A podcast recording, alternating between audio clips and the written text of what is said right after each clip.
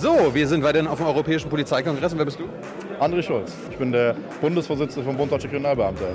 Es gibt schon wieder einen, einen Bund oder eine Gewerkschaft. Es gibt drei Interessenvertreter für die deutsche Polizei, das stimmt, ja. Und ihr seid die dritte.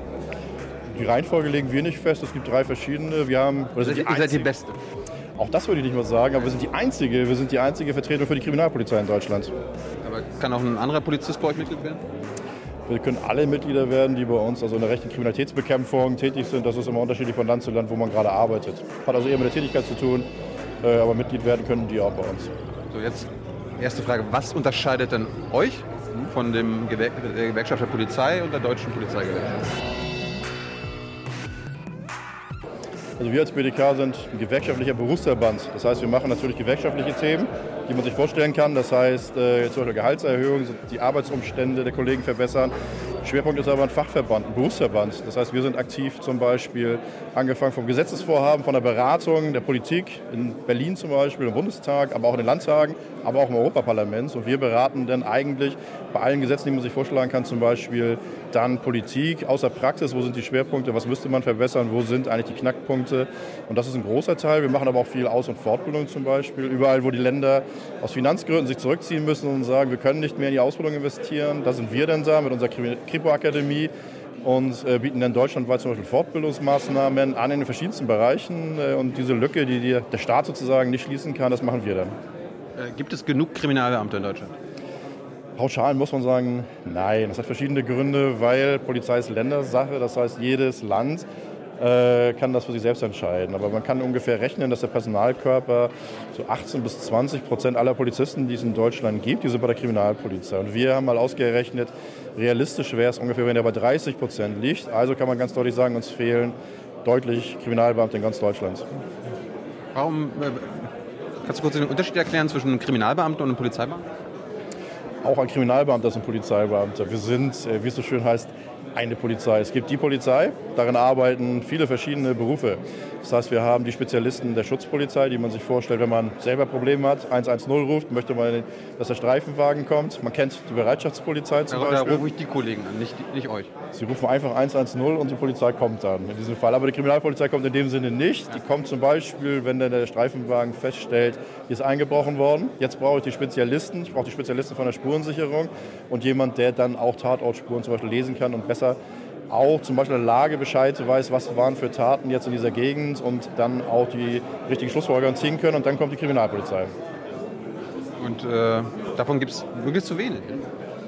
Das ist so, dass äh, je nach Land es unterschiedlich aufgebaut ist. Während man zum Beispiel natürlich sich denken kann, dass im Bundeskriminalamt nur Kriminalpolizisten arbeiten. Aber auch da, wenn man sich den Personalkörper anguckt, das sind über 5000 Menschen, die da arbeiten, sind es auch nur etwas über zweieinhalbtausend Polizisten. Der Rest sind zum Beispiel Wissenschaftler, Angestellte in diesem Bereich. Und das ist auch bei der Polizei, gerade bei der Kriminalpolizei so, dass in der Kriminalpolizei nicht nur Polizisten in dem Sinne arbeiten, sondern aus vielen Bereichen. Wir haben Biologen, Chemiker, IT-Forensiker, IT-Fachleute, äh, Wirtschaftsprüfer, also eine riesen Bandbreite, die dann bei der Kriminalpolizei arbeitet. Seid ihr auch diejenigen, die uns dann davor schützen, ähm, überwacht zu werden? Auch das versuchen wir. Das versucht natürlich jeder Polizist, weil wir in Deutschland, unserem Rechtsstaat, genauso dafür sorgen müssen, dass Grundrechte von jedem Bürger geschützt werden können. Aber Polizeiarbeit heißt immer im Umkehrschluss auch, Polizeiarbeit greift in Grundrechte ein. Das heißt, in dem Bereich, wenn ich dich auf der Straße, auf der Straße anhalten würde, wäre schon ein Grundrechtseingriff. Äh, aber das müssen wir natürlich abwägen. Deswegen sollten wir die Gesetze gut kennen, damit wir dann auch rechtmäßig handeln können. Aber können Kriminalbeamte dafür sorgen, oder die, das BKA dafür sorgen, dass irgendwie die NSA aufhört, äh, die Deutschen zu überwachen? Bedingt. Das ist ja genau so ein Problem zum Beispiel, was die Polizei zurzeit hat. Die Polizei ist eigentlich stolz darauf, dass wir so seit der 70er, 80er Jahre eine moderne Bürgerpolizei sind, die für den Bürger auch da ist, Grundrechte in dem Sinne schützt, auch massiv sich einsetzt und wirklich auch damit leben kann und das auch aktiv fordert, dass zum Beispiel die Schranken, und wenn wir eingreifen in Grundrechte, dass es wirklich so ist, dass wir verfassungsmäßig damit leben können. Also immer das geringste Mittel nutzen in diesem Bereich.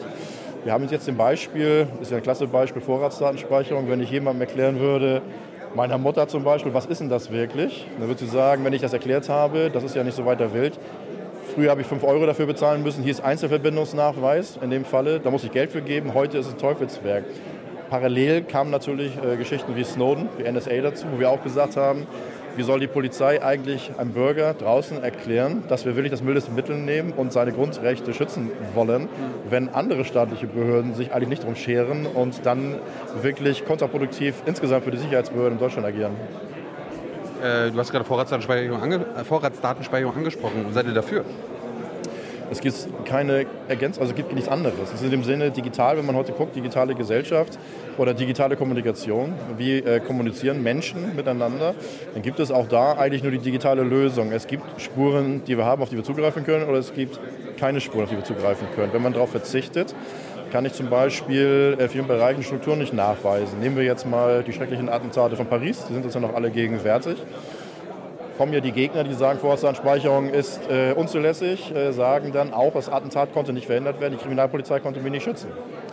Darum Franz die Franzosen haben Vorratsdatenspeicherung. Ganz genau. Verwundert aber einen Experten auch nicht, weil er sagt, man kann nicht hundertprozentige Sicherheit garantieren. Aber, das hat Paris auch gezeigt, wenn man eine, einen Anschlag zum Beispiel hatte, dann muss die Kriminalpolizei alles daran tun, die Mittäter, die Helfer, die Beschaffer, zum Beispiel Geld- und Waffenbeschaffer, die nächste Terrorzelle zu identifizieren. Das hat in Paris auch geklappt, weil man gleich eine Woche später eine Terrorzelle in Brüssel ausheben konnte aufgrund der Auswertung der Verkehrsdatenspeicherung. Und das ist ein Bereich, wo wir sagen, in Deutschland völlig ideologisiert, also völlig überzogen diesen Bereich, weil es einfach ein technischer Aspekt ist und auch der Bürger nicht überwacht wird, weil in Deutschland wir uns ja selber als Staat, als Sicherheitsbehörden daran Interesse haben. Das heißt, wir finden es ja gut, wenn das Verfassungsgericht sagt, hier sind eure Grenzen und auch der Europäische Gerichtshof sagt, hier ist die Grenze, das dürft ihr, das dürft ihr nicht. Beide Gerichte haben gesagt, Verkehrsdatenspeicherung gibt es keine Alternative zu und die ist zur Aufklärung absolut wichtig, aber haltet euch daran und macht das verfassungsgemäß. Und Deutschland hat es gemacht in dem Sinne, dass wir zum Beispiel sagen, nur bei bestimmten schweren Straftaten, die sind in Deutschland schon lange geregelt, ähm, Was ist eine schwere Straftat? Die finden sich in der Strafprozessordnung, im Paragraph 100a StGO. Beispiel. Äh, alle Kapitaldelikte, also Mord, Terrorismus in dem Bereich, schwere Bandendelikte, die sind äh, da geregelt. Das sind die Maßnahmen, wo man heute auch schon Telefonüberwachung zum Beispiel machen kann. Das sind schwere Straftaten. Da dürfte man dann auch darauf zugreifen. Wir sagen, die Daten sollten aus verschiedenen Gründen nicht bei der Polizei gespeichert werden. Die sollen wirklich da gespeichert werden, wo sie anfallen. Bei Vodafone, bei Telekom, bei O2, bei wem auch immer. Und dann wollen wir eine konkrete Tat haben und dann wollen wir einen richterlichen Beschluss haben, dass wir sagen, wir dürfen für ein kleines Zeitfenster, wenn ich jetzt weiß, der hat sich da bewegt und heute hat es jeder. Das ist auch der Thema, die Thematik der Zukunft, die kriminalistische Beweisführung im 21. Jahrhundert. Alibi-Überprüfung zum Beispiel. Kann mir jeder erzählen, wenn ich dich fragen würde, wo warst du um diese und diese Uhrzeit an dem und dem Tag, sagst du, ich war nicht, auf jeden Fall nicht da. Dann gucke ich doch mal, wo sich dein Handy eingeloggt hat, in welche WLANs, auf dem Weg dorthin zum Beispiel äh, und könnte nachvollziehen und sagen, du lügst aber in diesem Bereich, weil du da warst. Dein Handy war nämlich da zu diesem Zeitpunkt. Das wäre Beweisführung 21. Jahrhunderts äh, und auf dem Weg sind wir aber noch ganz am Anfang. Das heißt, wir als Gesellschaft müssen diese Diskussion, wie gehen wir mit unseren Daten zukünftig um, was wollen wir erlauben, äh, die werden wir noch führen müssen, viel intensiver als heute führen müssen. Und das aber noch recht am Anfang. War bei VDS nicht immer die Begründung, wir können damit Terroranschläge verhindern? Das, das könnt ihr doch gar nicht. Doch, weil sie habe ich ja eben erklärt zum Beispiel. Wir ja, haben du, hast, nee, du, du, hast doch gerade gesagt, Paris ist entstanden. Äh, es gab VDS, es wurde nicht verhindert. Paris, du wirst, es gibt, und das sagt jeder, jeder, der ein bisschen Ahnung hat, wird sagen, du kannst keinen hundertprozentigen Schutz garantieren. Das gibt es bei uns nicht. Deswegen ist ja auch genau der Punkt, dass wir sagen, wir können Sicherheit bis zu einem gewissen Grad garantieren, auch nicht garantieren, dafür sorgen. Wir können das Menschenmögliche machen, wir, das ist unser Auftrag, Terroranschläge zu verhindern. Paris konnte man zum Beispiel nicht verhindern, aber durch die Auswirtung und die Aushebung anderen Terrorzellen. In Brüssel konnte man Terrorangriffe oder Angriffe verhindern, die diese Zelle zum Beispiel planen. Das hat man in Deutschland auch in einigen Bereichen. Woher, woher wussten die dann, dass, äh, also woher wussten die denn, dass da eine, ein Anschlag geplant ist? Also ich meine, wann oder anders gefragt, wann ist Terror Terror? Also schon, wenn ich es plane oder erst, wenn ich es ausgeführt habe? Also ich meine, wann bin ich ein Mörder? Wenn ich einen Mord begangen habe? Das würde jetzt den Rahmen sprengen. Wann ein Mord zum Beispiel wann ist es eine straffreie Überlegung im Kopf, wann ist man schon in der Versuchshandlung, ja. der Vorbereitung vielleicht auch. Kannst du das, da kannst, kannst das erklären? Würde aber euren Rahmen sprengen. Es gibt natürlich Möglichkeiten, wenn ich jetzt einfach nur überlege, ich will dich umbringen, ist es straffrei. Wenn ich gewisse Vorbereitungen treffe, ich kaufe mir vielleicht schon mal ein Messer, um dich umzubringen. Wenn ich es in der Schublade habe, ist es auch noch straffrei äh, in diesem Bereich, weil ich noch nichts gemacht habe. Wenn ich mich dann mit dir verabrede, zum Beispiel, das Messer schon mal mitnehme, auch noch nichts mache, bin ich wahrscheinlich schon in dem Bereich, wo es sagt, äh, Vorbereitungshandlung zumindest zum Versuch eines Tötungsdeliktes. Da kommen auch andere Aspekte dazu. Das ist ja genau das, was wir diese Schwierigkeiten haben Ja. heutzutage. Wann ist ein Gefährder ein Gefährder? Ja. Er kommt wieder. Das weiß ich ein- nicht. Genau, das wissen wir auch selten in diesem Fall. Wir können immer nur das Menschenmögliche machen, zu sagen, und das ist das Problem. Weil wir genau gesagt haben oder sagen müssen als Polizei, ähm, haben wir eine Möglichkeit. Wir haben natürlich, der Verfassungsschutz hat andere Möglichkeiten. Wir haben ausländische Dienste zum Beispiel, die sagen können, pass mal auf, Person XY war im Terrorlager, hat sich ausbilden lassen. Jetzt kommt er nach Deutschland zurück. Jetzt müssen wir trotzdem sehen, wie hat er sich verhalten. Äh, wissen wir zum Beispiel, was er vor Ort gemacht hat? Hat er vielleicht selber, gibt es da durchaus auch. Bei YouTube gibt es ein Video, wo er mit dem Kopf steht oder sonst irgendwie und sagt, äh, ich habe hier aktiv mitgemacht, ich habe jemanden umgebracht. Dann wissen wir zum Beispiel, er hat da Straftaten begangen und der wird es auch hier, abgesehen davon, dass man den hier dann sowieso festnimmt, wenn er einreist, äh, weil er eine Straftat begangen hat, auch im Ausland. Aber bei den meisten weiß man es ja nicht. Es gibt natürlich viele auch in diesem Bereich, die bei Facebook, bei sonst wo, bei Twitter mit angeben mit ihren Taten oder ich bin jetzt hier, ich bin Ja. mitten im Kampf. Das ist aber das Schwierige. Die kommen wieder. Jetzt haben wir ein paar hundert, sind ja mittlerweile ein paar hundert, die wieder Es zurückkommen. gibt ja wahrscheinlich auch Prolle und so weiter, die, Genau. die, die lügen und sagen, Ja, absolut. ich war da. Und das ist dann die Kunst von Verfassungsschutz und Polizei, versuchen rauszufinden, wer ist gefährlich, wer ist vielleicht selber ein traumatisiertes Opfer, wenn er wiederkommt und sagt, ich habe mir das ganz anders vorgestellt. Um Gottes Willen gibt es auch. Ja, ich wollte gerade sagen, es gibt ja irgendwie, angenommen, es gibt einen ISIS-Anhänger, die sind so bescheuert und ge- gehen da hin. Es gibt auf beiden Seiten. Kommen, genau, kommen dann hin und sagen so, scheiße, also da habe ich mir ganz anders vorgestellt. Die, die bringen ja wirklich Menschen um und kommen dann wieder zurück. gibt es, klar. Deswegen- müssen, müssen die denn ins Gefängnis? Oder ist das unterschiedlich, was man ihnen nachweisen kann. Wir haben ja das Problem, dass wir auf beiden Seiten deutsche Menschen mit deutscher Staatsbürgerschaft haben. Wir haben äh, Deutsche, die auf IS-Seite kämpfen. Wir haben äh, Deutsche gehabt, die auf kurdischer Seite über die Türkei auch eingereist sind, dann äh, in Kobane zum Beispiel verteidigt haben, gegen IS gekämpft haben. Noch schlimmer wird gelten, es. gelten denn beide? Sind, sind beide äh, dafür strafbar? Ja, man muss genau gucken, was die gemacht haben in dem Sinne. Was mit allen Schwierigkeiten, wie wir eben gesagt haben. kann man das? Woher will man das denn wissen? kann man in den wenigsten Fällen. Deswegen, obwohl es ja mittlerweile über 500 Verfahren in Deutschland gibt gegen solche Personen, also da kann man es begründen in diesem Fall, aber den Großteil natürlich nicht. Wir wissen auch über viele nicht, die ausgereist überhaupt sind oder wieder da sind. Äh, teilweise alles wissen wir gar nicht.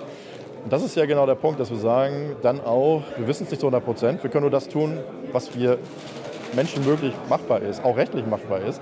Dazu ist dann zum Beispiel äh, solche Auswertung von Kommunikationsspuren, dass man sagt, A, wo man vielleicht wusste, da, wusste, das war ein Täter, hat mit B und C aber kommuniziert, gesprochen. Dann müsste ich, dadurch weiß ich noch nicht, was B und C gemacht hat, aber B und C ist vielleicht für mich kriminalistisch interessant. Das heißt, ich gucke mir B und C mal ein bisschen genauer an dem. Dann äh, da gibt es auch wieder verschiedene Maßnahmen. Das ist ja das Schwere, dann zu sagen, das wird das Problem sein, wenn wir in Deutschland dann irgendwann mal einen Terroranschlag zu be wirklich zu bedauern, dann zur Kenntnis nehmen müssen, dass wir sagen, eventuell, ja, die wussten ja auch, wer das war, wir konnten es aber nicht verhindern. Und das ist dann wirklich tragisch. Ich habe noch nicht verstanden, also vielleicht kannst du es wirklich mal erklären, wann, ab wann mache ich mich quasi Terrorismus schuldig? Also ich meine, es ist ja in Deutschland wirklich so, obwohl, ich die, obwohl der Anschlag nicht passiert, kann ich trotzdem schon dafür eingebuchtet werden, weil ich was gemacht habe. Also im Kern ist alles das, was du in Deutschland nicht darfst, was strafrechtlich verboten ist, auch im Ausland verboten. Das heißt, wenn du hier einen Mord, also dabei Mord begehst, bist du als deutscher Staatsbürger auch strafbar in diesem Aber- Bereich. Wir haben, ich, ich rede von Menschen, die in Deutschland sind und äh, ist auch unterschiedlich. es, genau, es gab ja schon die Sauerlandzelle und Genau, so zum Beispiel. Die haben ja keinen Terroranschlag verübt. waren aber relativ warum- weit fortgeschritten. Aber in warum sind, das denn, Bereich. warum sind das denn Terroristen? weil die im Bereich schon natürlich so weit fortgeschritten waren, der Vorbereitungshandlung eines Anschlages, dass man gesagt hat, eigentlich im letzten Moment, so der letzte Schritt fehlte noch, der Anschlag selber fehlte noch, da greift man aber vorher lieber ein und verhindert das. Aber, aber die, die, könnten, die könnten doch in dem Moment sich denken, so, ach scheiße, ich überleg's, mit, äh, überleg's mir dann. Das ist äh, unser Justizsystem. Rein theoretisch kann man bis ganz kurz vor Schluss kann man von jeder Straftat zurücktreten. Straffrei im Großteil sogar. Das ist die Option, genau. Das ist dann nachher ein System, wo die Polizei dann auch äh, die Ermittlungsakte der Justiz übergibt und dann auch sagt, dann äh, in Vergehensverhandlungen muss es dann rauskristallisieren, was ist eigentlich genau vorzuwerfen. Und wie weit ist es einfach nur ein Verdacht, eine Gefährdung, wie weit kann man das konkretisieren. Und das ist dann unsere teilweise undankbare Aufgabe, weil es halt sehr schwer ist in vielen Bereichen, aber das ist, müssen wir leisten. Es gab irgendwie vor zwei Wochen irgendwie so ein Bundesverfassungsgerichtsurteil, wo die praktisch bestätigt haben, dass, ich weiß nicht, ob es BKA sind oder Polizisten oder äh, V-Männer oder so weiter, die Leute anstiften können, eine Straftat dann zu begehen.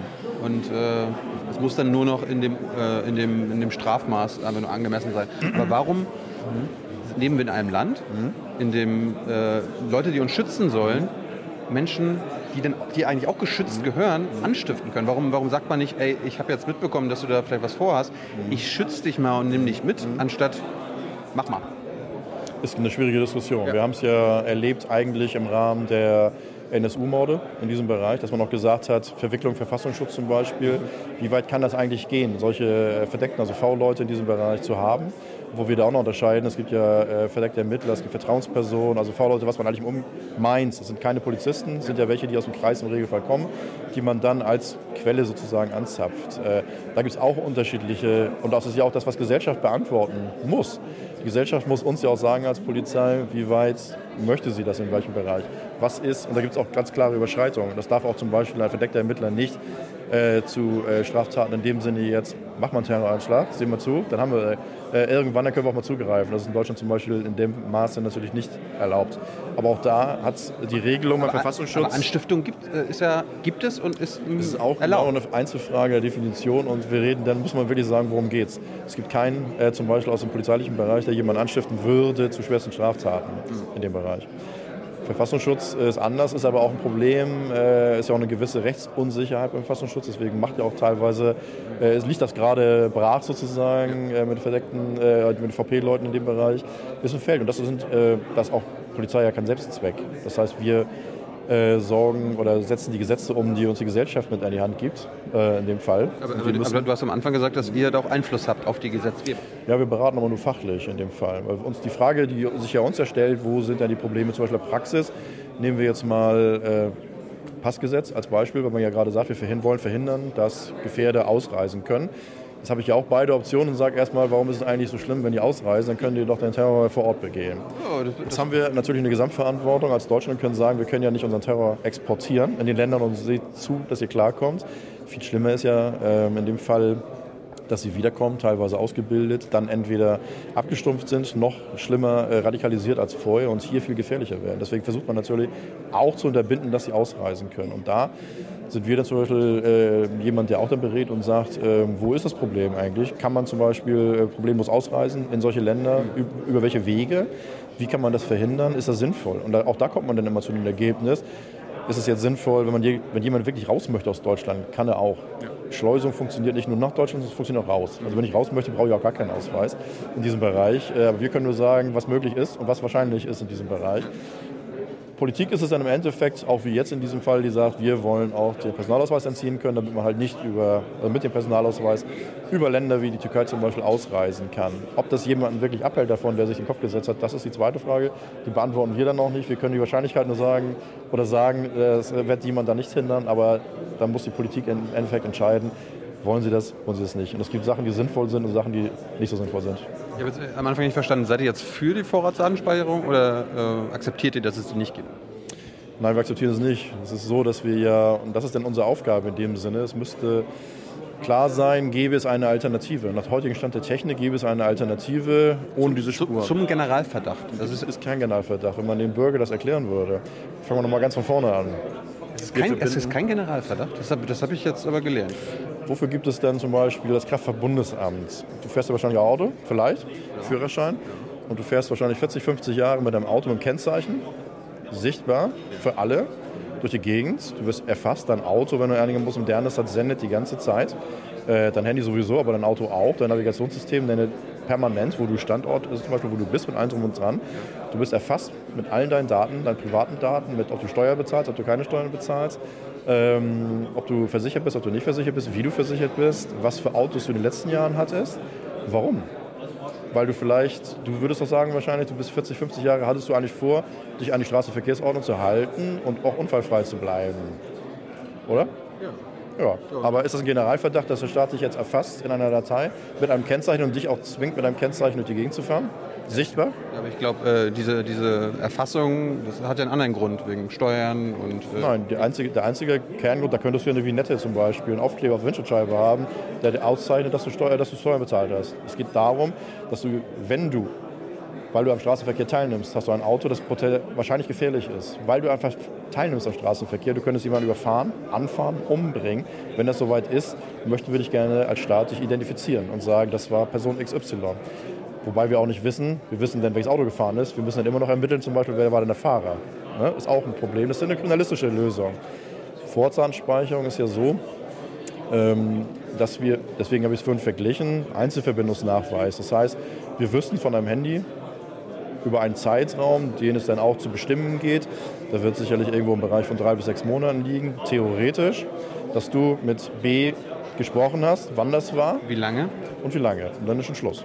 Ja, aber dann könnt ihr aber auch, also wenn ihr meinen, also bei mir seht, ich habe mit B gesprochen, dann könnt ihr bei B reingucken, dann seht ihr noch, B hat mit C gesprochen. Theoretisch. Theoretisch. Jetzt gehen wir nochmal in die Praxis. Nehmen wir mal deine Telefonrechnung. Da steht jetzt drei Monate lang immer aufgelistet, mit wem du telefoniert hast und wie lange. Das ist alles in diesem Bereich. Du wirst aber niemals in Erscheinung treten, weil du keine Straftaten begehst.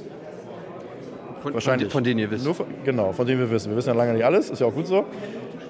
Dann werden die Daten beim An... Polizei sieht das auch gar nicht. Polizei kann nicht, was du eben meintest, reingucken, wenn der mit B, mit C, mit D, weil die Daten, wir haben die Daten gar nicht. Die liegen bei, beim Anbieter. Wenn, ihr wollt, wenn ihr wollt, wenn ihr, Richter, wenn ihr einen Richter beschließt. Wir müssten jetzt sagen, pass mal auf, wir verdächtigen dich des Rauschgifthandels als Beispiel. Realistisch, ja. ja ähm, und gucken mal, wir wissen ganz genau, der hat ja jetzt ein Kilo Gras bekommen. Mhm. Und wir wollen noch mal gucken in dem Zeitraum, mit wem er telefoniert hat. Wer ist sein Anbieter und wer wahrscheinlich, an wen hat er das verkauft und wer sind seine Kunden. Jetzt musst du mit der Anzeige über die Staatsanwaltschaft gehst ans Gericht und sagst, pass mal auf, wir haben einen konkreten Hinweis, weil eine Zeugenaussage als Beispiel, weil der Dealer hat gesagt, ich habe es dir verkauft. Äh, wir haben also eine konkrete Straftat, eine schwere Straftat in diesem Bereich und wir wissen auch einen Zeitraum, weil wir ja ungefähr wissen, du hast es am Tag XY wahrscheinlich gekauft oder im Zeitraum von einer Woche, sagt er, weil er sich nicht mehr genau erinnern kann in diesem Bereich. Äh, eine schwere Straftat. Der Richter sagt, ja, okay, dann wir versuchen wir doch mal rauszubekommen, wer, seine, wer ist sein Kunde, wer sind seine Kunden, wer ist seine Quelle. Dann kriegt man für diesen Zeitraum, vielleicht für drei, vier Tage, die Erlaubnis und schickt dann den Antrag zu Telekom, zu Vodafone, zu O2, irgendwo hin und sagt, gib mir mal bitte die Verbindungsdaten von diesen drei Tagen von dir. Jetzt haben wir die in diesen Bereichen. Jetzt könnte man gucken, äh, für einen konkreten Zeitraum, wer ist denn das? Kann man das überhaupt identifizieren? Wir sind ja nicht blöd von der Polizei, auch wenn man das teilweise glaubt. Äh, wenn man sagt, das ist, äh, es kommt bei raus, ist eine Aldi Prepaid-Karte und kein Anbieter dahinter, ist das auch ein Indiz für uns Kriminalisten. Macht auch nichts in diesem Fall, weil wir haben vielleicht beim dritten oder vierten Dealer, finden wir vielleicht diese Prepaid-Karte und können sagen, aha, die wurde zwar nirgendwo registriert, aber der benutzt die. Zumindest zu dem Zeitpunkt hat er sie benutzt. Und jetzt haben wir also von deinem Zeitraum wirklich einen eng begrenzten Zeitraum raufgeguckt auf die Daten und konnten sehen, mit wem du telefoniert hast. Das war alles. Wir wissen keine Inhalte, wir überwachen ja in dem Sinne nicht. Deswegen spielt kein Generalverdacht im klassischen Sinne statt. Wäre anders, wenn wir sagen würden, so wie die NSA das dann wieder als Negativbeispiel macht, wir wollen alles wissen. Wir wollen deine E-Mails wissen, auch die Inhalte. Wir wollen deine Telefonate nicht nur wissen, dass du mit B telefoniert hast, wir wollen auch wissen, was du gesagt hast. Äh, und wir wollen auch wissen, was du am PC gemacht hast, was du geschrieben hast. Das wäre ein Überwachungsstaat, wo wir sagen, um Gottes Willen, das darf es nicht sein. Ich habe hab auch von Snowden gelernt, Metadaten, und das sind ja die Sachen, die ihr haben wollt, sind, sind am Ende viel lukrativer, wichtiger als der Inhalt an sich. Das ist immer die, Macht, äh, die Möglichkeit, was könntest du rein theoretisch machen, wenn du unbegrenzten Zugriff darauf hättest. Das heißt, das wäre eine Problematik und das ist auch das eigentlich Witzige oder nicht Witzige, die Diskussion in Europa. Ganz Europa sagt zum Beispiel, die Daten äh, sollten auf Gott, müssen unbedingt bei den Behörden gespeichert werden, weil man kann die privaten Anbieter nicht trauen. In Deutschland ist es genau andersrum. Deutschland sagen, um wir, trauen, Willen, wir trauen allen nicht. Aber äh, um Gottes Willen, lass sie beim Anbieter, aber niemals bei der Polizei. Ist uns aber auch ganz recht, weil man diesen Generalverdacht, den wir dann haben, halt nicht hat. Weil wir nicht darauf zugreifen könnten. Die theoretischen, das muss man ja zur Kenntnis nehmen, den theoretischen Missbrauch gibt es immer. Sobald du einen vollen Zugriff auf die Daten hast, kannst du auch mehr machen in diesem Bereich. Kannst du verknüpfen. Der ist aber ausgeschlossen, weil wir ja keinen Zugriff auf diese Daten haben, weil die ja wieder beim Anbieter liegen und wir auch nur für dieses kleine Zeitfenster mit einem richterlichen Beschluss, und das ist ja das Schöne im Gegensatz zum Beispiel zu Nachrichtendiensten oder Verfassungsschutz, hat ja bei unseren Verfahren hast du ja auch einen Rechtsschutz komplett. Das heißt, du kannst über einen Anwalt die gesamte Akte einsehen, du kannst gucken bis zum Schluss, bis zur Verhandlung, was hat die Polizei eigentlich gemacht in dem Bereich. Alle Aktivitäten zum Beispiel, wenn man noch sagt, warum benachrichtigt die Polizei zum Beispiel noch nicht bei Funkzellenauswertungen. Das heißt, wenn man festgestellt hat, du hast dich gerade zum Tatzeitpunkt eingeloggt in der Funkzelle. Äh, das sind alles Sachen, die man regeln kann, auch regeln sollte im Rahmen des Transparenzgebotes, das wir auch haben. So, dass wir einfach sagen, die Polizei hat einen Auftrag, Straftaten zu erforschen, darf aber natürlich nur im Rahmen der gesetzlichen Möglichkeiten handeln. Und wir, da kann ich mal Hand ins Feuer legen, auch gerade für die Kriminalpolizei, haben kein Interesse daran, irgendwelche Bürger auszuspielen. Ja. Jetzt sind wir mal beim Beispiel mit deinem, äh, was war das mit Drogenhandel, ne? Nehmen wir mal, ja. Ich meine, an, angenommen, ich würde jetzt mit meinem Dealer oder ich bin, ich bin Dealer und ich kommuniziere, dann würde ich ja schlau sein und irgendwie eine App benutzen, die verschlüsselt. Mhm Das heißt, dann bringt es euch auch doch nichts, äh, auch im Nachhinein zu wissen, weißt du? Also es gibt also äh, so gut wie keine Verschlüsselung, die wir nicht knacken könnten, aus verschiedenen Gründen. Aber auch das ist eine Grundsatzdiskussion, die wird ja auch gerade geführt. Einige Staaten wie Frankreich überlegen zum Beispiel, Verschlüsselung und Kryptierung insgesamt komplett zu verbieten und zu sagen, der Staat muss sowieso ran an die Daten. Zu verbieten? Ja, gibt es die Diskussion. Also ich mein, äh Gesetzlich zu verbieten und zu sagen, keine Kryptierung ist Straftat, wenn du kryptierst. Bist du auch dafür? Nein, sind wir nicht dafür. Oh. Weil wir sagen, äh, in dem Fall, abgesehen davon, dass ein normales iPhone 6, was ja heute äh, schon verschlüsselt, von sich aus, von, von der Hardware aus, schon uns dann vor ernste Probleme stellt. Aber wir, und das ist ja die offene Diskussion, das ist schön in Deutschland, wenn das dann nicht so kreischig und ideologisch behaftet wäre, dass man wirklich auch aus allen Seiten das betrachten kann und sagt, was wollen wir als Gesellschaft eigentlich? Also wir sind, die Polizei die steht nicht daneben oder so als Außenseiter und sagt, ich will jetzt äh, dich kontrollieren. Wir wollen irgendetwas äh, machen, wo wir als Gesamtgesellschaft insgesamt mit leben können in dem Bereich, wo sagt, wo jeder akzeptiert, dass der Staat einen Anspruch hat, in seinem eigenen Interesse Straftaten zu äh, erforschen, zu verfolgen, aber wo es auch die Grenzen gibt, dass man sagt, macht der Staat nicht, will er auch gar nicht. Die Diskussion wird noch viel intensiver. Ich bin ein großer Freund von äh, bekennender äh, Apple-User und Jünger äh, in dem Bereich zum Beispiel und relativ äh, entspannt, was das angeht, zum Beispiel auch in Daten äh, in der Nutzung, obwohl ich natürlich weiß, was man machen sollte, was man nicht machen sollte in diesem Bereich. Ähm, und trotzdem muss man da eine Diskussion führen, gesellschaftlich zum Beispiel Umgang. Wir geben ja alles preis. Wer klickt schon bei dem Drittanbieter von der, von der App die zwölf Seiten mit Schriftgröße 4 AGBs und sagt wirklich akzeptiert, habe ich gelesen, mache ich. Ich schon. Ja, okay, ich nicht. Ich klicke einfach akzeptiert, habe ich gelesen, nehme ich zur Kenntnis, danke. Äh, und ich weiß nicht, was damit so richtig passiert in diesem Bereich. Und wenn ich überlege, das ist ja der nächste Punkt zum Beispiel. Und ich freue mich darüber, was ich alles kann mittlerweile. Aber wenn ich überlege, dass meine Xbox One mich die ganze Zeit belauscht, weil sie ja wissen will, wer im Raum ist, weil sie sich angesprochen fühlen könnte, weil ich sage, mach mal an. Ja muss sie also zuhören und sendet wahrscheinlich permanent und die Daten und kann auch unterscheiden, ob ich meine, meine Frau zu Hause ist, meine Kinder, aber ich da bin. Also, hast du einen Samsung-Fernseher? Leider ja. Hast du das mitbekommen? Ja, weiß ich.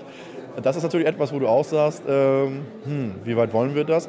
Nehmen wir mal Wohnungseinbruch. Das ist ja etwas, was fast jeden Bürger betrifft, weil er Angst davor hat, dass man wem einbricht.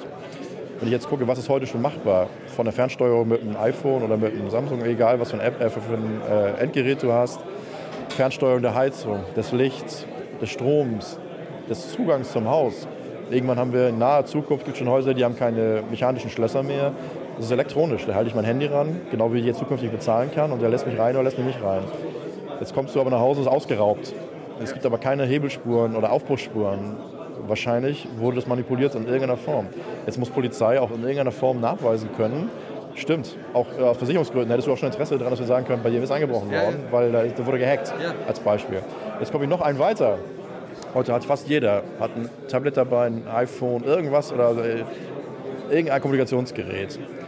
Jetzt müsste ich irgendwann eigentlich dazu kommen, dass ich sage, ich mache zum Beispiel bei dir am Tatort, wo du ein Opfer geworden bist, mache ich pauschal in der Zeit, die als Tatzeitraum in Frage kommt, eine Funkzellenauswertung. Das heißt, ich gucke mir sowieso an, wer hat sich eingeloggt zu dem Zeitpunkt. Viele Täter sind so klug und sagen, ich mache kurz bevor ich einbreche, mache ich das Handy aus. Wo ich sage, ja, danke, reicht mir auch. Oder hinterher, sie machen es kurz dann danach wieder an, weil sie vielleicht nochmal fotografieren wollen mit der Beute. Äh, und da sind wir in einem Bereich, äh, wo wir noch ganz am Anfang stehen. Auch was ist digital möglich? Was ist aber auch völlig, wahrscheinlich in einigen Jahren lachen wir drüber in diesem Bereich, weil wir eine Lösung gefunden haben, mit der wir alle leben können. Aber jetzt habe ich noch nicht ganz deine Einstellung zur Verschlüsselung. Das ist das Problem, wenn wir natürlich sagen, als Staat, äh, und das, wenn man jetzt mal vor ein paar Jahren guckt, als das Internet oder moderne Kommunikation nicht so weit verbreitet war, also eine analoge Kommunikation, also persönlich oder zum Beispiel mit Festnetztelefon, Telefonzellen oder auch Briefe, behaupten ja einige, da hatten wir einen, äh, einen Schutz, einen absoluten Schutz, äh, gab es nie. Ich kann auch heute kann ich Briefe abfangen, beschlagnahmen per gerichtlichen Beschluss und der Richter kann die sich durchlesen. Dann kleben sie wieder zu und schicken sie wieder zurück. Und du weißt nicht, dass wir geguckt haben als Beispiel. Das kann man heute auch schon. Ähm, dass wir einen besonderen Schutz und dass die Privatsphäre geschützt werden muss und auch die Kommunikation geschützt werden muss, ist gar keine Frage. Dass der Bürger auch ein Anrecht hat. Jeder von uns beiden hat ein Anrecht darauf, dass er sagt, ich will nicht, dass du weißt, was ich gesprochen habe, mit wem ich gesprochen habe in diesem Bereich. Ich, meine, ich, ich schicke schick dir eine Mail mhm. und ich will auch nur, dass du das lesen kannst. Mhm. Und ich, ich benutze auch nur deinen Schlüssel, also End-to-End-Verschlüsselung. Mhm. Was, was, kann denn irgendwer dagegen haben? Das ist genau dieses äh, Spannungsfeld. Äh, das muss man dann wirklich global sich angucken. Nicht nur auf Deutschland bezogen, auf Europa bezogen, sondern global äh, weltbezogen. Wir werden immer den Bereich haben, dass Länder wie USA das nicht akzeptieren. Die werden sagen, Terrorabwehr, Straftatverfolgung geht darüber. weil die USA auch zum Beispiel einen völlig anderen Datenschutzansatz als wir. Es ist genau umgekehrt. Ja, ich brauch, Datenschutz in Anführungsstrichen. Ich brauche in Deutschland für alles, wo ich eingreife, brauche ich eine Ermächtigung, also eine Rechtsgrundlage, was auch völlig in Ordnung ist. In den USA ist es genau andersrum. Alles, was nicht explizit verboten ist, darf ich auch als Staat in diesem Bereich. Und der Staat wird immer sagen, das ist auch das Trauma nach 9-11, das ist vielleicht auch aus deren Sicht nachvollziehbar. Wir haben einen Anspruch drauf, wir wollen das wissen und wir wollen ermitteln und wenn wir es nicht mit der Polizei machen, dann machen wir es mit dem Geheimdienst. Das heißt, im Umkehrschluss, es wird, egal ob er kryptiert wird, wir haben es auch bei, äh, beim Tor-Netzwerk gesehen, wir kommen doch darauf, wir können die auch identifizieren, die Leute, die dahinter sind, aber der Aufwand ist immens und es ist super teuer. Und das sind im Endeffekt, wenn es aber teuer heißt, heißt es Steuergelder. Steuergelder, die ich vielleicht sinnvollerweise in soziale Projekte, in Schulen, in Bildung investieren würde. Lass es doch sein. Das, wird, das meine ich ja mit Spannungsfeld. Da werden einige sagen, geht nicht, weil der Anspruch auch da ist, äh, in dem Bereich Strafverfolgung bei schwersten Straftaten begehen zu können. Nicht bei normalen. Das betrifft ja auch im Alltag nicht. Und das ist ja auch das Unverständnis, was wir dann auch haben. Wenn du wirklich einen Mafia-Boss verfolgst, dann würde wahrscheinlich jeder sagen, völliges Verständnis, dass man auch versucht zu wissen, mit wem der spricht und über was der spricht in diesem Bereich. Das Ansätze aber Nehmen wir mal wieder NSA, der sagt, ist mir völlig egal, ich will alles speichern und ich will es für immer speichern. Da kommt, glaube ich, jeder, auch in Deutschland, Europa, der würde sagen, ja, ob das mit unserem System so vereinbar ist, möchte man das wirklich? Ja. Äh, und selbst wenn die Amerikaner auch sagen, wir wissen auch noch gar nicht, weil das sind ja Datenmengen, die sind ja unvorstellbar in diesen Größenordnungen. Wir können damit noch gar nicht umgehen, aber es wird schon irgendwann die Algorithmen geben dafür, dass wir das können. Das sind alles Bedingungen, die wir in Deutschland eigentlich haben. Wollen wir nicht, äh, akzeptieren wir nicht. Auch die Sicherheitsbehörden wollen das nicht ernsthaft in diesem Bereich. Dafür sind wir dann wieder ganz am Anfang des Gesprächs. Dafür sind wir viel zu wenig als Polizei. Wir könnten damit gar nichts anfangen. Aber jetzt, jetzt formulier mal deine Position zur Verschlüsselung. Ja. Du bist gegen das. Die Franzosen sagen, äh, vielleicht sogar Verschlüsselung verbieten. Dann gibt es die andere Position, den Chaos Computer Club, der sagt, unverschlüsselte Kommunikation hat, zu ver äh, hat, hat, verboten zu sein. Postkarten, Postkarten haben wir auch nicht verboten in Deutschland. Die ist ja auch unverschlüsselt. Das heißt, ich kann ja schicken meine Urlaubsgrüße an dich. Ja, aber, aber, sagen, aber, aber da habe hab ich ja dann bewusst entschieden, ja. kann ruhig jeder lesen. Kann ich der E-Mail ja auch. Ich kann mir aussuchen, möchte ich die voll verschlüsselt verschicken oder möchte ich das nicht. Kann ich die offen mit allen Risiken machen. Vielleicht auch von unverschlüsselten oder ungesicherten WLAN, irgendeinem Hotel, möchte ich die verschicken. Habe ich ja selber in der Hand in diesem Bereich. Das kannst du nicht so einfach beantworten und sagen ja oder nein, weil du immer genau diesen Bereich hast. Es gibt immer schwerste Straftaten. Nehmen wir jetzt mal organisierte Kriminalität. Ich rede ja nicht von den Normalbürger. Organisierte Kriminalität. Da wird der Staat immer sagen, wir müssen zum Teil auf die Kommunikation zurückgreifen. Das heißt, egal was er macht, digital, ob er Skype, ob er Voice over IP, ob er VPN-Tunnel benutzt, egal was er macht. Du musst als Staat dann bei diesen schwersten Straftaten raufgucken. Entweder kannst du das dann auch lösen, indem du die Anbieter dazu nötigst, in mehr oder weniger Zugang zu verschaffen über Schnittstellen, dass du sagst, ich kann auch zugreifen, egal ob verschlüsselt oder nicht verschlüsselt. Ja. Und dann sind wir ja wieder beim Thema das mildeste Mittel. Was kann man denn als Alternative machen? Wir hätten jetzt als Alternative genauso unbeliebt, äh, nehmen wir mal die Quellen-TKÜ, wie sie so schön heißt. Das heißt, mit dem Staatstrojaner, wie er ja auch verpönt ist, ich müsste auf den PC rauf, um vorher zu sehen, was er eintippt, bevor es verschlüsselt ist. Um, damit die Verschlüsselung nicht greift, Jetzt kann ich aber, die Diskussion können wir mal führen. Möchten wir das eigentlich, dass wir staatlich auf unserem PC zu Hause geguckt wird? Weil die Festplatte ran hat und du weißt nicht warum? Nein. Siehst du, möchte ich eigentlich auch nicht in diesem Bereich.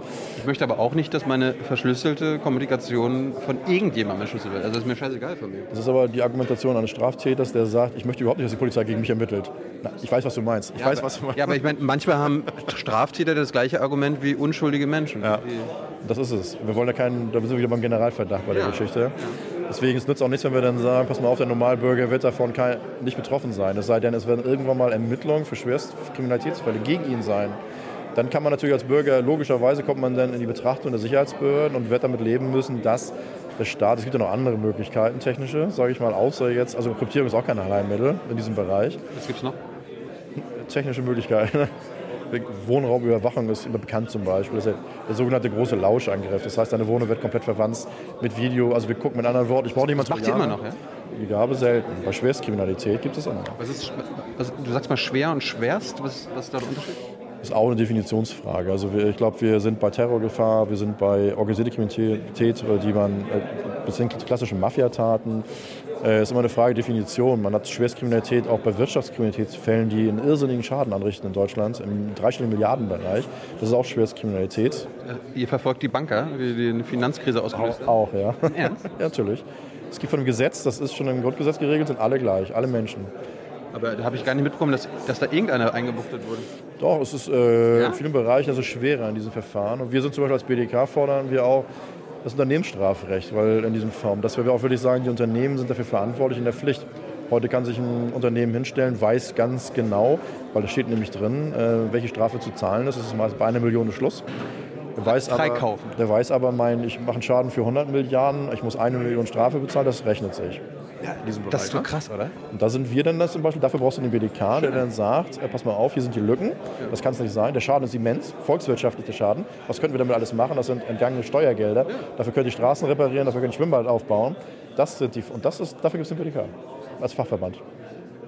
Und ein Thema habe ich noch, ja. weil ähm, die anderen beiden waren da, haben, haben da überhaupt gar kein, kein Land gesehen. Ich glaube, ihr seid die einzige Gewerkschaft, die so eine Reform in Sachen Marihuana fordert.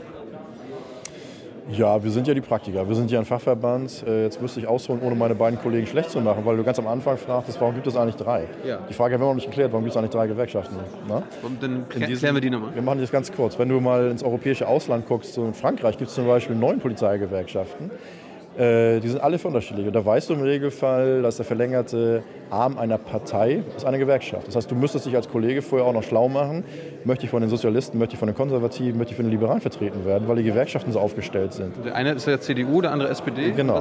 Wir sind neutral. Wir sind als Berufsverband haben gesagt, wir unterliegen genau, wie wir auch im Alltag ermitteln müssen. Positiv und negativ, belastend und entlastend in diesem Fall, sind wir politisch neutral. Das heißt, wir waren, wir sind für ich zum Beispiel persönlich war schon für die äh, Bundestagsfraktion der Linken im Gesundheitsausschuss und habe das Thema Drogenpolitik, dort durfte ich als Experte sprechen in diesem Bereich, weil wir auch die Drogenpolitik uns insgesamt betrachten, natürlich auch wieder global gucken, wie weit ist sie erfolgreich, wie weit ist sie nicht erfolgreich, wie sinnvoll ist es. War Sind, on Drugs. Der ist ja anerkannt gescheitert, glaube ich, sind alle Experten sich eigentlich einer Meinung. Auch wieder das Spannungsfeld, wo wir als BDK sagen, jemand, der in Deutschland selbst verantwortlich für seine Person, für seinen Körper ist mit allem drum und dran, sollte eigentlich im Regelfall auch damit machen, was er will. Ich kann mir einen Arm abhacken, ist straffrei. Ich kann mich umbringen, ist straffrei. Ich darf nur nicht leider zum Beispiel Cannabis rauchen. Das ist verboten. Ich, ich, kann, ich kann mich zum Tode saufen? Auch erlaubt. Und wir sagen, als Grundprinzip müsste man sich dann schon fragen, kann jemand, beziehen wir es jetzt mal auf Cannabis, kann jemand, der Cannabis konsumiert, kann das ein Straftäter sein? Wo man ja eigentlich als Mensch eher schnell dazu kommt, nein. Nee. Ne? Sagen wir auch. Also sind wir dafür, dass wir gesagt haben, völlige Entkriminalisierung von Konsumenten in diesem Bereich dass man dann wieder andere Punkte gucken muss, wo kommt das her, wer ist der Schmuggler, wo sind die Dealer, wo kommt das eigentlich her, wer baut das an, das ist eine andere Geschichte. Ihr könntet ja sagen, ey, äh, meine, meine, Oma hat einen Garten, ich kann das bei meiner Oma anbauen. Da, wir kommt, da, ja, kommt, da weiß ich dann, wo es herkommt. Wir sind ja, möchte man jetzt sagen, das werden auch die äh, Liberalisierungsfreunde sagen, an einer jetzigen Situation, ich glaube, so weit war die Diskussion in Drogenpolitik noch nie in Deutschland, ja? insgesamt, ja. Wir sind, es ist mittlerweile anerkannt, äh, dass, dass der Weg, so wie wir ihn jetzt führen, abgesehen davon, dass er sehr ressourcenintensiv ist. Das heißt, was steckt die Polizei, speziell die Kriminalpolizei, an Ressourcen rein, um äh, in diesem Bereich arbeiten zu können. Und wenn ich mir überlege, die Zahlen mir angucke und nur mit den öffentlichen Zahlen arbeite, die auch von Bundesregierungen veröffentlicht werden, im Bereich Konsumenten, wenn ich alles zusammenzähle, ob ich jetzt Crystal nehme, ob ich Heroin nehme, ob ich äh, Kokain nehme, ob ich Cannabisprodukte nehme, und dann die extremsten Fallzahlen sehe das immer in Relation sehe, kann ich berechnen, dass ich in Deutschland am Tag an Konsum, wenn ich alles zusammenzähle, Ecstasy dazugepackt mit allem drum und dran, alles, was es synthetisch gibt, zwischen eine und vier Tonnen am Tag in Deutschland konsumiert wird an Rauschgeld. Jetzt kann ich mal sagen, wenn wir dann in der Zeitung, auch als Kriminalpolizei, da muss man ja auch selbstkritisch sein, unsere Erfolge feiern, dass wir 100 Kilo Koks im Hafen sichergestellt haben und das ist das Beste und wir haben da drei Millionen reingesteckt in dieses Verfahren, wissentlich, dass es da kein Vakuum gibt, selbst wenn wir die, die Zelle äh, ausnehmen, in, in, Afghanistan, in Mexiko, die kommen sowieso, äh, die, die schließt sich so schnell, da kriegen wir gar nicht mit. Ja. Und jetzt kann ich nochmal sagen, ich habe die 100 Kilo sichergestellt. Äh, da freue ich mich sonst wie ein Schneekönig. Schnee passt in diesem Sinne ja.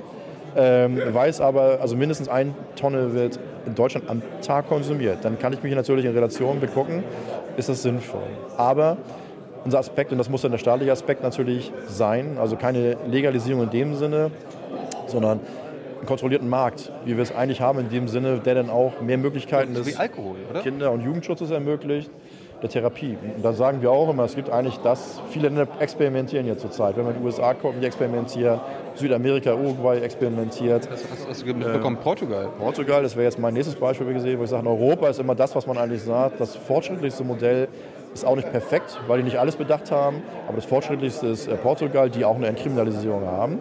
Da, da, ist, da, ist, die Sucht zurückgegangen, weil, weil, weil, sie das Geld, was sie, wie, sagst du, in die Strafverfolgung weggenommen haben und das, also Der große Teil geht in die Repression genau. und wir sagen natürlich, der Großteil müsste in die Prävention genau. in diesem Bereich, weil wir jedem, natürlich kann ich keinem 11-Jährigen oder 12-Jährigen empfehlen, fang an zu kiffen, ist nicht so schlimm. Ich würde ihm aber auch sagen, fang nicht an zu saufen, Eben. ist auch nicht gut für Eben. dich. Äh, und wenn Polizisten sehr argumentieren und sehr verbissen sind und sagen, dass auf keinen Fall Legalisierung in diesem Bereich, befürchten sie natürlich eine weitere Zunahme, also mehr Konsumenten und sehen natürlich, die haben immer das schlimmsten Fall vor Augen. Also die haben den 14-Jährigen, der sich wirklich schon das Gehirn weggekifft hat, sag ich mal vorsichtig, wo du sagst, was will der mit seinem Leben noch machen, wenn er jetzt schon nicht mehr meinem Gespräch folgen kann, so ungefähr. Wir reden ja nicht von dem, äh, vielleicht der damit umgehen kann in dem Bereich, der trinkt zwei Bier am Abend oder der macht sich jeden Abend ein Joint an und sagt, äh, ist zum Runterkommen ideal. Darüber reden wir nicht. Aber wir reden in dem Bereich wirklich, dass wir dann in der Pflicht sind, das Optimale im Bereich Prävention zu machen. Portugal als Beispiel genau das Gleiche. Also wenn ich dich erwischen würde mit einem Joint als Polizist, da wird auch ein Bericht gefertigt, du kriegst keine Strafanzeige. Der Bericht geht an die Sozialbehörde und die laden dich vor, weil sie dir Hilfe anbieten wollen. Die würden mit dir sprechen und sagen, hast du ein Problem? Also in dem Sinne kann, können wir dir irgendwie helfen, brauchst du eine Therapie oder zumindest aufzeigen, welche negativen Möglichkeiten alle Folgemaßnahmen bei dir denn passieren könnten. Bieten dir Hilfe an, aber du bist nicht kriminalisiert. Das ist bei uns in Deutschland immer noch so. Da gibt es auch viele kriminologische Ansätze. Wenn ich dich jetzt dich als Beispiel nehme, äh, vielleicht, äh, wo du schon zu alt dafür bist, aber eine klassische Jugendkriminalität, Karriere, äh, und das haben, machen alle durch, äh, die machen mal einen Ladendiebstahl, äh, nehmen ein, zwei Sachen weg, wenn du erwischt wirst dabei und dann auch noch erkannt bist bei uns, den Stempel trägst, Drogenkonsument steht dann so drin, BTM-Konsument steht drin. so drin. Ja? Also wenn ich jetzt irgendeine Wache dann oder einen Streifenwagen anhalten würde, Dieb, Drogenkonsument dann sind so manche Karrieren äh, hausgemacht, wo wir sagen, äh, in dem Bereich äh, ist vielleicht perspektivisch nicht so toll. Es ist aber ein weites Feld, wenn man dann insgesamt die Jugendkriminalität sich angucken müsste und sagt, was ist dann normal, auch für Straftaten in dem Bereich und was ist denn wirklich, was sind Straftaten. Und da sind wir, glaube ich, als BDK so weit, dass wir gesagt haben, natürlich Konsumentenentkriminalisierung und dann sich darauf zu konzentrieren auf einen kontrollierten Markt. Der Kollege äh, Malchow hatte vorhin irgendwie gesagt, äh, da habe ich das Beispiel gebracht, wenn du, wenn du von der Polizei angehalten wirst, vom Auto, und du hast vor zwei Wochen gekifft. Und das, also das äh, beeinträchtigt überhaupt nicht dein Fahrverhalten in dem Moment. Und es wird eine Blutprobe gemacht und da wird rausgefunden, okay, da gibt es äh, Gras, also Marihuana-Spuren. Und das ist ja rein rechtlich heute, dann wird man dafür sanktioniert. Das ist unterschiedlich, ja. Man muss, das ist ja eigentlich, was wir fordern. Wir fordern ja, ja äh, diese gesellschaftliche Diskussion, das ist ungefähr der Antrag auf Bundesebene, den die Grünen und die Linken eingebracht haben, nach einer Enquete-Kommission, wie es so schön heißt. Das heißt, die gesellschaftliche Diskussion und auch das überhaupt sich mal anzugucken, weil wir haben noch so viele wissenschaftliche Lücken in diesem Bereich. Wird ja immer gerne gesagt, zum Beispiel die Flashbacks zum Beispiel von Cannabis, wo auch andere Wissenschaftler sagen, es stimmt nicht, das ist nicht bewiesen. Flashbacks? Ja, dass du also jetzt äh, irgendwann plötzlich Auto fährst und zwei Wochen später, obwohl du nicht gekifft hast, plötzlich benebelt bist in dem Sinne, weil du so ein Flashback bekommen hast. Wo viele sagen, Konsumenten, habe ich persönlich noch nie erlebt. Andere sagen, gibt es, aber andere sagen auch, wie das kann auch wegen Mischkonsum mit äh, Alkohol gewesen sein. Und andere sagen, es gibt es überhaupt nicht. Also da ist die Wissenschaft äh, eigentlich noch auch lückenhaft. Und da haben wir gesagt, lasst uns das diskutieren. Entkriminalisierung sollte man auf jeden Fall relativ zügig ein, äh, vollziehen. Äh, dann aber die Diskussion auch zu machen, gesellschaftlich, was wollen wir, was traut man den Bürgern nicht zu. Und Prohibition ist eigentlich bisher immer gescheitert in allen Bereichen. Äh, letzter Punkt vielleicht, warum, oder wie, wie, wie, schafft man das denn jetzt bei den Drogen, wie, wie schafft man denn die Politik davon zu überzeugen? Also ich meine, wir haben mal mit der Drogenbeauftragten geredet, Bundesdrogenbeauftragten, die, die ist ja vom ganz anderen Mond. Also das ist dann das, was wir Demokratien nennen. Das heißt, also die Wege sind äh, lang und sie sind steinig. Wir haben, man muss sich Mehrheiten suchen. Das heißt, äh, wir haben zurzeit eine lebhafte Diskussion. Wir haben es in einigen äh, Parteien, äh, das ist auch ein Unterschied, ob man es auf Bundesebene, in Bundespolitik hat oder auf Landesebene in diesem Bereich. Die sind teilweise komplett konträr, also gegenläufig. Äh, mittlerweile ist es eigentlich so auf Bundesebene, dass man auch in anderen Lagern, also durchaus auch bei der SPD und bei der CDU in einigen Lagern, Befürworter findet, sich mit der Diskussion oder die Diskussion überhaupt zu führen, nochmal in allen Bereichen. Sie werden aber auch immer, äh, das macht man natürlich auch ganz geschickt, auch medial zum Beispiel, er erkennen es in diesem Bereich Fachleute, die dann eher Hardliner sind, rauspicken und immer wieder sagen, äh, in diesem Bereich geht gar nicht, weil es wird, äh, die Hölle wird aufbrechen in Deutschland, äh, wir werden nur noch Drogenabhängige haben in diesem Bereich. Das ist eine Diskussion, die wir führen müssen und wollen. Da kann, man ja, da kann man ja auch Portugal zeigen und sagen, ey, da sind die Süchtigen zurückgegangen. Ja, das ist im Bereich USA, Uruguay, Portugal. Da sind die, eigentlich die Zyklen sind noch zu kurz. Das heißt, es ist zu kurz, diese Experimente. Das weiß man nicht in einigen Bereichen. Und ich kenne Studien, die diese Modelle als sehr positiv sehen und sagen, genau der richtige Weg, noch nicht, noch nicht mal weitgehend genug. Ich kenne aber auch welche, die natürlich ganz andere Studien haben und sagen, genau kontraproduktiv, noch schlimmer als vorher in diesem Bereich. Das ist ein Weg, der wird wahrscheinlich mindestens noch, also der wird noch ein paar Jahre dauern in diesem Bereich, bis man auch sagen kann, zum Beispiel hat sich Portugal, hat sich das äh, rentiert sozusagen, ja. hat sich das äh, gezeigt, ist ein tolles Modell oder wo sind die Lücken, was muss man besser machen, aber ich glaube, wir sind zurzeit auf einer ganz guten Diskussion und da muss man sich mehr suchen und zurzeit haben die durchaus auch in uns in der Kriminalpolizei jemanden, der sich einfach damit neutral, objektiv auseinandersetzt und sagt, ja Gott, äh, lass uns das angucken, es gibt dich noch bessere Wege. So jetzt, äh, wir wollten zehn Minuten machen, sind dreiviertel Stunde geworden, ich hoffe, das ist oh. äh, kein Problem. Das musst du dir von mir nicht. Das sehr unterhaltsam, danke. Gerne, jederzeit. Vielen Dank. Ja. Bye bye. Tschüss.